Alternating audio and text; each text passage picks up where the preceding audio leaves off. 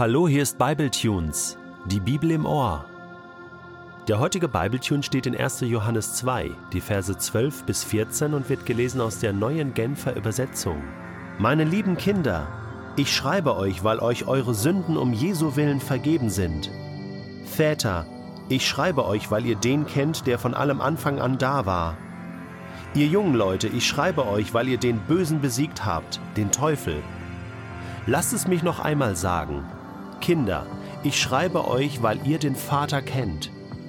Väter, ich schreibe euch, weil ihr den kennt, der von allem Anfang an da war. Ihr jungen Leute, ich schreibe euch, weil ihr stark seid.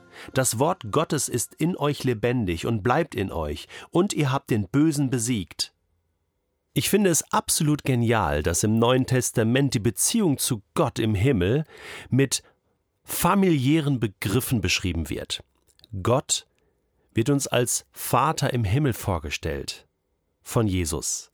Somit sind wir seine Kinder und wir sind untereinander Geschwister.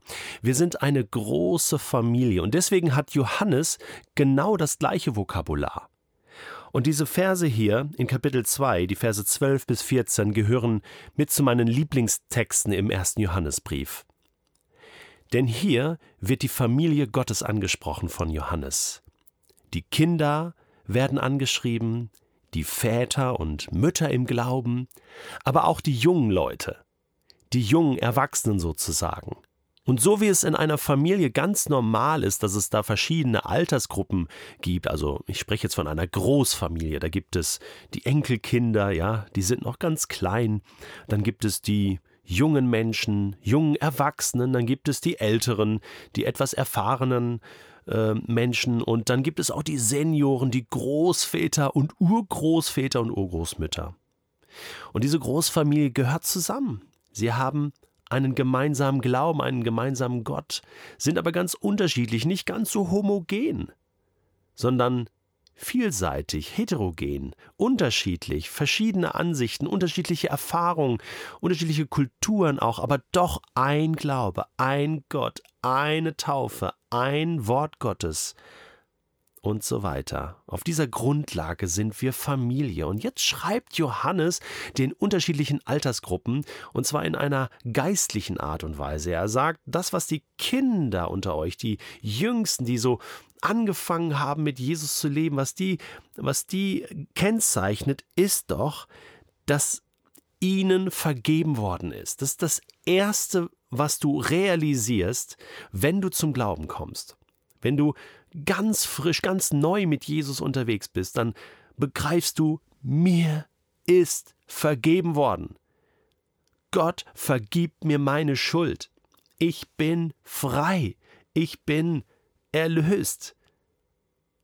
Danke, Jesus, dass du meine Schuld bezahlt hast. Das ist die erste und wichtigste Erkenntnis. Diese Erkenntnis ist die Grundlage denn darin steckt das Heil. Und diese Erkenntnis hört nie auf. Auch die jungen Menschen werden das nie vergessen, auch die Väter und Mütter im Glauben wissen das. Aber all das, was jetzt kommt im geistlichen Leben, basiert auf diesen ersten Schritt, den Gott auf uns zugemacht hat und uns zu seinen Kindern gemacht hat, indem er uns wiedergeboren hat zum neuen Leben, uns zu neuen Menschen gemacht hat, zu seinen Kindern, denen vergeben worden ist. Und so dürfen die Kinder im Glauben ganz fröhlich unterwegs sein und wissen, mir ist vergeben. Gott liebt mich über alles. Mit dieser Gewissheit kann man leben. Das schreibe ich euch, liebe Kinder. Eure Schuld ist um Jesu willen vergeben. Ich schreibe aber auch euch Vätern. Und die Väter und die Mütter im Glauben, die kennzeichnet etwas anderes, nämlich weil ihr den kennt, der von allem Anfang an da war. Das sind Menschen, die sind schon sehr lange mit Gott unterwegs.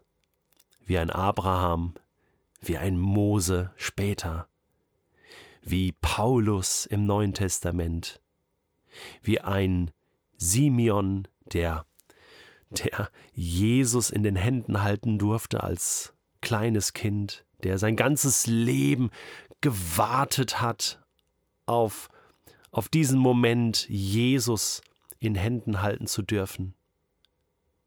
Väter und Mütter im Glauben, die Gott kennen von Anfang an und wissen, der, der am Anfang da war, der ist auch am Ende da, der ist immer da.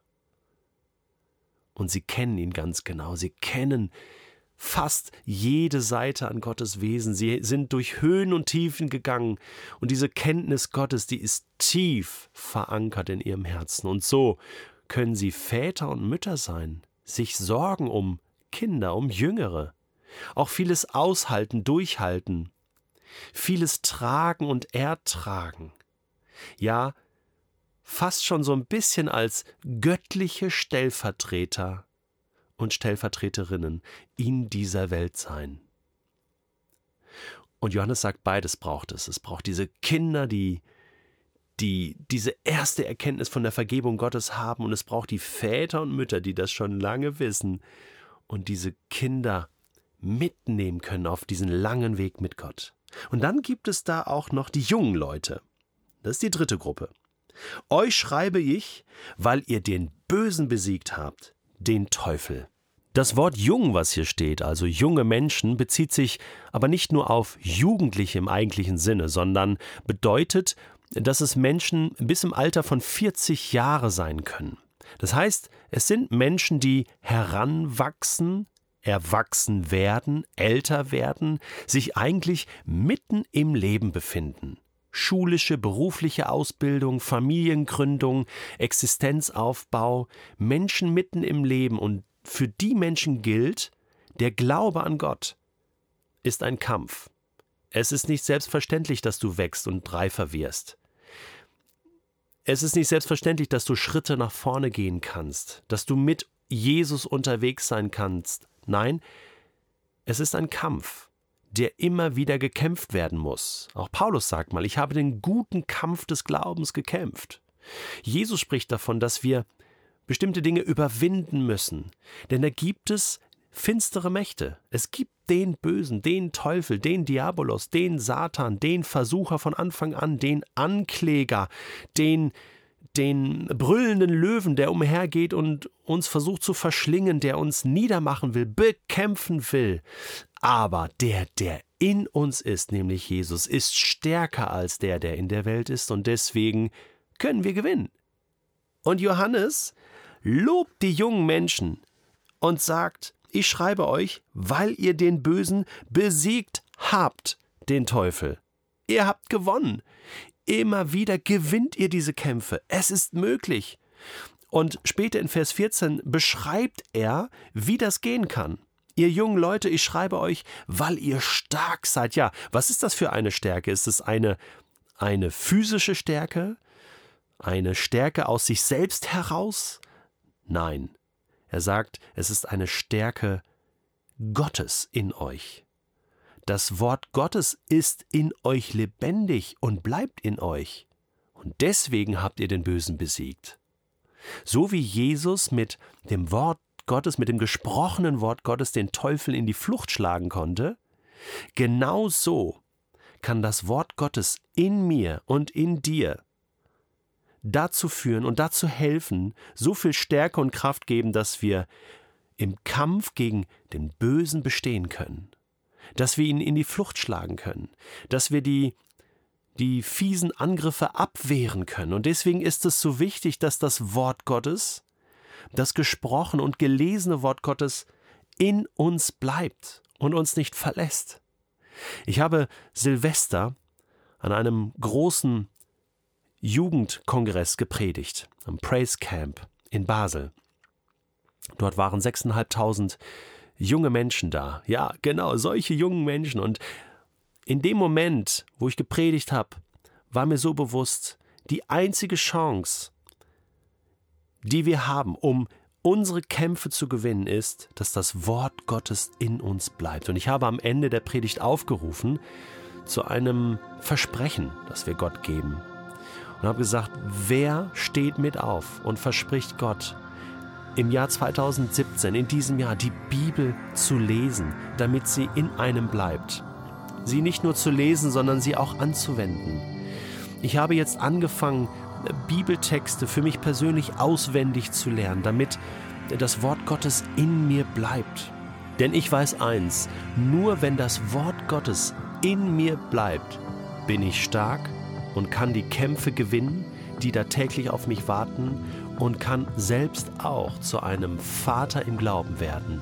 Das ist das, was ich dir und mir von Herzen wünsche